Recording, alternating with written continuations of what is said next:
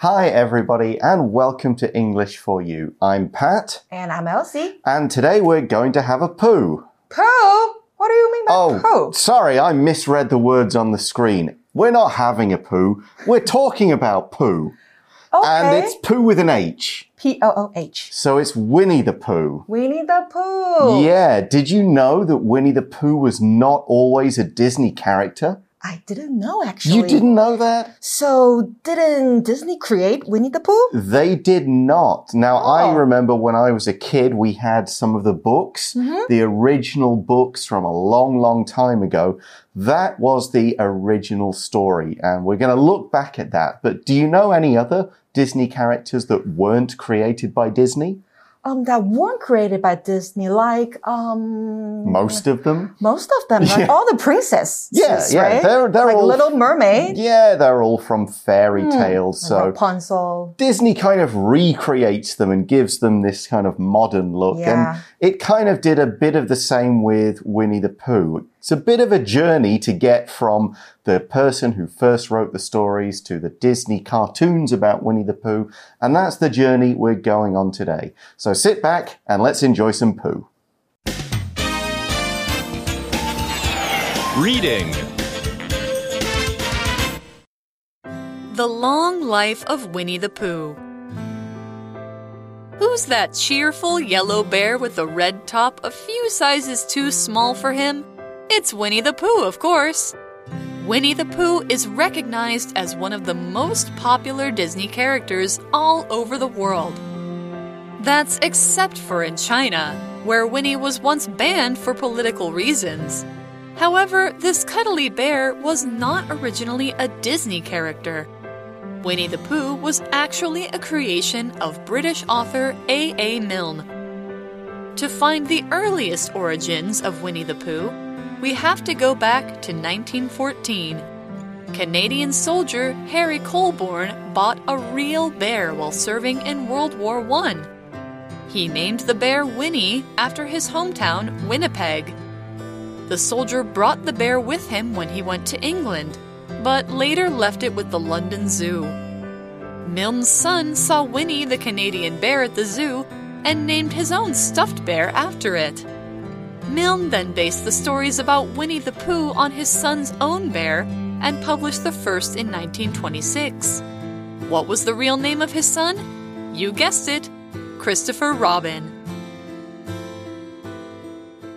So our article starts by asking, Who's that cheerful yellow bear with the red top a few sizes too small for him? Yeah, he does kind of show his tummy under there, doesn't he? Right. It shrank maybe. It did. Well, he's, he's kind of a fat little bear, but he's cheerful.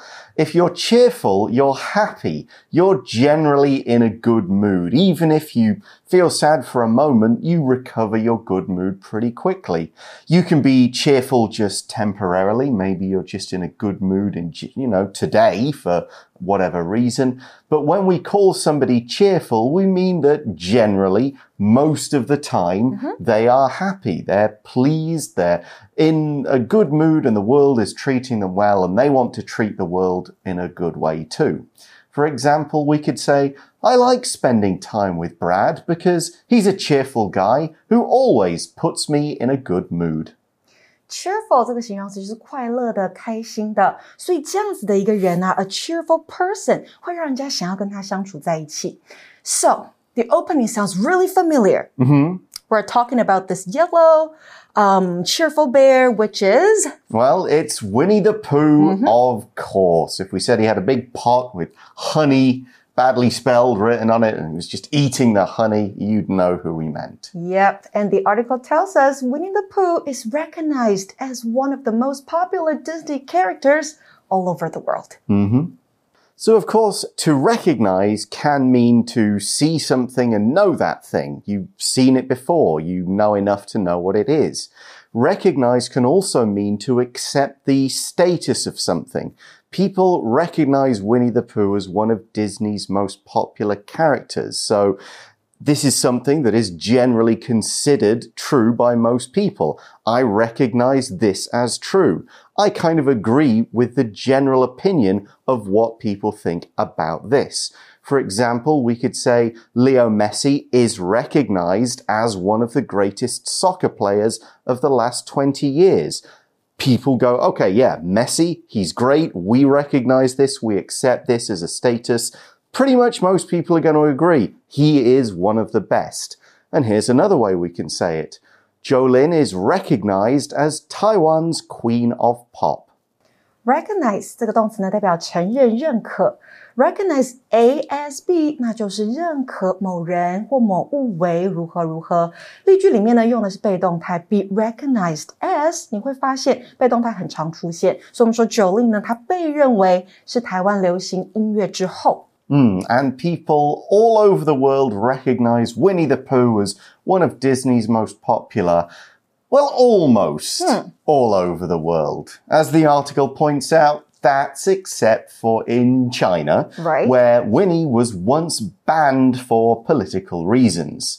To ban something is to make that thing illegal to buy, to use. People can't see it People can't post it online. If they did it on Weibo or whatever, it would be immediately blocked and the police would come around your house. ban 这边当做的是动词，代表明令、禁止、查禁，所以呢，被动 be banned for 后面可以加一个原因。Winnie the Pooh was banned for political reasons. Yes, because he looks rather like an important person there. Yes. Hmm. So that is political reasons. He's not banned for religious reasons No. because of he's making bad, saying bad things about gods. He's not banned for financial reasons because it's about money. He's banned for political reasons. Political means related to politics, the business of governing, of running a country, getting elected, making laws, politics between two countries, that kind of thing. For example, we might say the political situation is exciting at the moment because the election is going to be very close Political 这个形容词呢，就是政治的。那 political reasons 那就跟政治相关的原因。那另外呢，Pat 刚刚也提到的 politics 就是政治学，哈，是一个名词。那跟政治相关的，像是政治家啦，从事政治的人，我们叫他们 politicians。 Hmm, that's right. Okay, so yes, Winnie the Pooh is said to look a bit like a politician. All right, so that's kind of introducing Winnie. Now let's go back to where we started in our introduction today. The article says, however, this cuddly bear was not originally a Disney character, as we talked about. He is cuddly, though. If you are cuddly, it could be you're good at hugging, but it's you're good at being hugged as well. When you see something or someone that is cuddly, you just kind of want to give it a hug. You want to hold this thing. It's soft, it's warm, it's comfortable. It could often be large, but it doesn't have to be a person. It could be a thing, cuddly toys, cuddly blankets, a cuddly pillow, something that's just really comforting to hold on to. So are you a cuddly person? Sometimes. Sometimes. Yes. OK，那 cuddly 这个形容词呢，就是惹人怜爱的，令人想要抱抱它的。 原来这只令人想要抱抱的小熊呢，它不是源自于迪士尼。我们在 introduction 的时候有说过。So who created it? Yeah, who created Winnie the Pooh? Well, the article says Winnie the Pooh was actually a creation of British author A. A. Milne. So here we use the word creation. Creation's a noun and it means something that is made or invented by a person. It could be anything. Cameras, TVs, cell phones, they are all creations of various engineers. But here we're talking about a literary creation, which means a character or a place or a world or a story that a writer or an artist or someone has made up for a story. All the characters in all the books you've read are creations of that writer. Here's an example. Harry Potter is the creation of Scottish writer J.K. Rowling Creation 这个名词呢，代表的是作品，那尤其指的是运用技巧或想象做出来的作品哦。那 the creation of somebody，那就是某人的作品了。So we can also say British author A. A. Milne created Winnie the Pooh, right? That's right. We can use the verb. Right，我们可以用到动词 create。当然，我们也可以说这个人呢是他的 creator，创造者。 Yeah, create, creation, creator. He must have been creative. Hmm. There's the adjective form. Yes. Okay, so he was a writer. A.A. Milne was a writer, but writers need to get their ideas from somewhere too. So let's go right back to this writer and the start of the story. The article says to find the earliest origins. So the very first idea and the thing that created this whole cartoon. To find the early, earliest origins of Winnie the Pooh, we have to go back to 1914. So that's over 100 years ago. So when we use this phrase, go back to, it means to go back in history to look for. Not really like it's a time machine, but maybe to think back, to look at some old books or records or stories or newspapers to kind of find the truth of something. We especially use this when we want to find the start of a tradition or the very first event that then became an annual event. We're going back to find out the beginnings by looking at history. Go back to 后面加上年份、年代，那就代表是追溯到某年份、年代的时候。那追溯到一九一四年的时候呢，可以找到小熊维尼最早的版本。Okay, so what happened in 1914? We see in the article Canadian soldier Harry Colebourn bought a real bear while serving in World War One. Okay, okay so 一次世界大战的时候买了一个熊 a real one. ，a real bear。 Yeah, you can't really do that these days, but I guess it was a bit more open for that sort of thing back then. Okay, so he did buy a real bear. Mm-hmm. And then the article says he named the bear Winnie after his hometown, Winnipeg. Yes, Winnipeg. That's the big city in kind of central Canada. Manitoba is the province of it. Um, so he, he came from there. It's called Winnipeg. So the bear is Winnie. He has named the bear after the town. To name A after B means to give something or someone a name that a particular person or a thing already has. And this is done to show respect, to show honor. It's got some kind of meaning or connection for you, so you want to keep that name going. The bear will remind him of his hometown We could say something like, the little girl is named after her great grandma. She's got the same name, and it's kind of respect and remembers the great grandma. Name 在这边当做动词用哦，是取名，所以 name A after B，那就是以 B 来命名 A。So this Canadian soldier Harry named the bear after his hometown.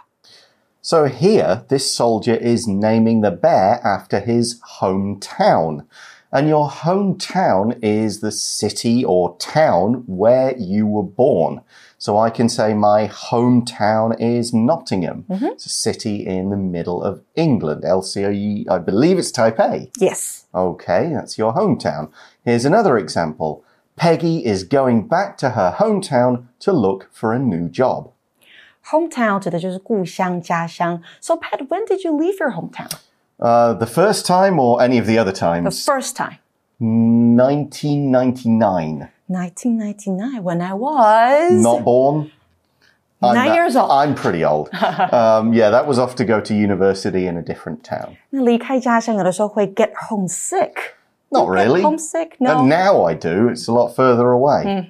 Anyway, back to the article. The soldier brought the bear with him when he went to England, which Canadian soldiers did in the war, but later left it with the London Zoo. OK，把它留下来在 London Zoo 里面。然后呢，文章告诉我们呐、Milne's son saw Winnie the Canadian bear at the zoo and named his own stuffed bear after it. Okay, so we've got the bear is named after the hometown, and this toy bear is named after the real bear. Right. Well, that makes sense. A little boy, he sees the bear, mm-hmm. goes, Oh, that bear's Winnie. I'll call my little bear Winnie as well. In this case, we're talking about a stuffed bear. Stuffed here is an adjective and it describes something that is filled with something else. A stuffed toy might be filled with fabric, maybe wool or cotton. In the past, people used sawdust and all sorts of things. Today, we'd maybe use something synthetic and safer that won't come out. We could also talk about uh, animals being stuffed before you cook them in the oven. For example, this stuffed turkey contains bread and things that will add to its taste. Or for the kind of stuffed toy meaning, the little boy carries his stuffed elephant with him everywhere he goes. Stuffed 这边是形容词，代表玩具等有柔软填充物的东西。哈，那这个 stuffed animals 或 stuffed toys，小朋友都很常有，有填充玩具。 Yeah, uh, my son has got, he's got a stuffed Doraemon. 哇哦 He's got a couple of other stuffed, um, if you know who the Mr. Men are, ，no， no, Mr. Strong, Mr. Happy, Mr. Bump. 哦 those ，OK， ones. He's got a few of those and a couple of others here Wow. and there. Okay, so we've now got the toy bear Winnie.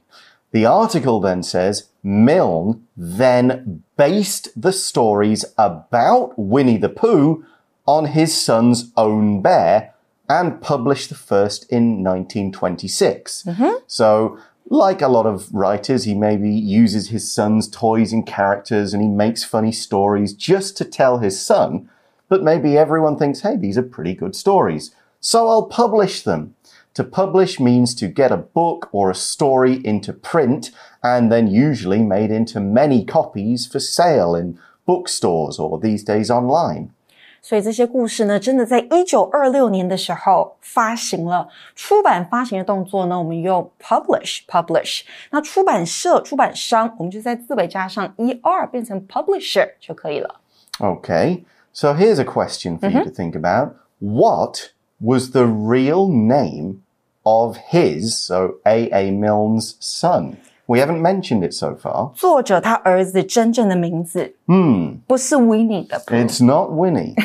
Okay, so the article tells us, you guessed it, Christopher Robin.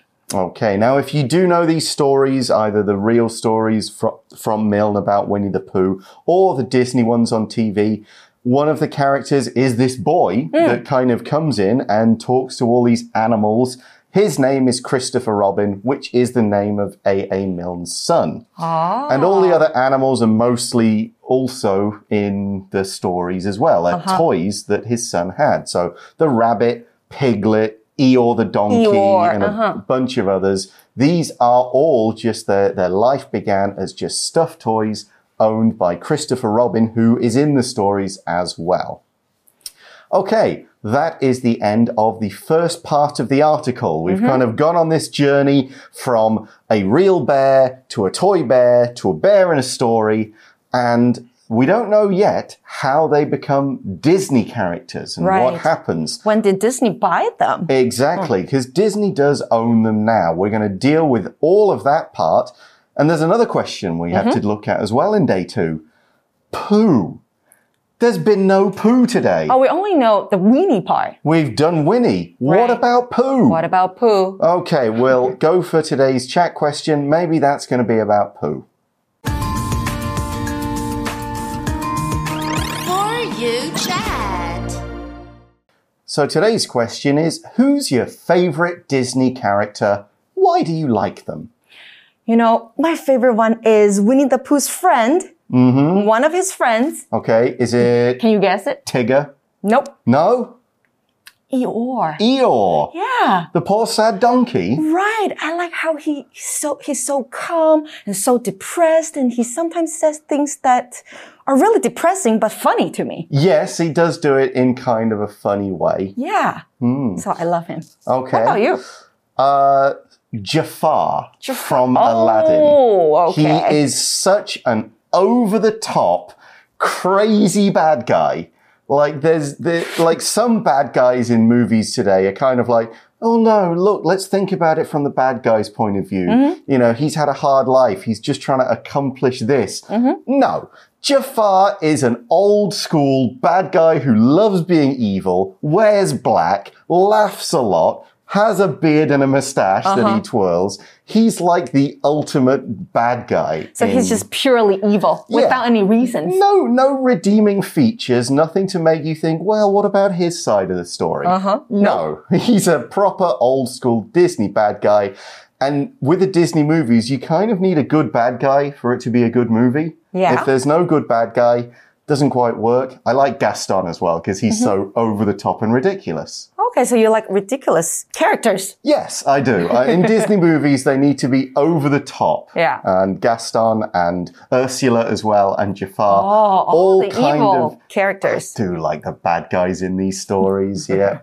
all right. Well, that is all the time we have for today. Thanks for watching, everybody. For English for You, I'm Pat. I'm Elsie. Join us tomorrow for part two. Bye bye. Bye. Vocabulary Review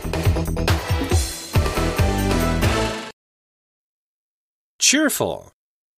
Kendra greets everyone in the office with a cheerful smile each morning. Recognize. After Bonnie passed her training, she was finally recognized as a police officer. Political. The KMT and the DPP are the most well known Taiwanese political parties. Creation. The heart shaped chocolate cake was a special creation the baker made for his girlfriend's birthday. Hometown. Every year, Max returns to his hometown to celebrate Chinese New Year with his family. Stuffed. Ryan's favorite toy is a stuffed panda, which he takes with him everywhere. 智慧小补帖。 Ban. Cuddly. Publish.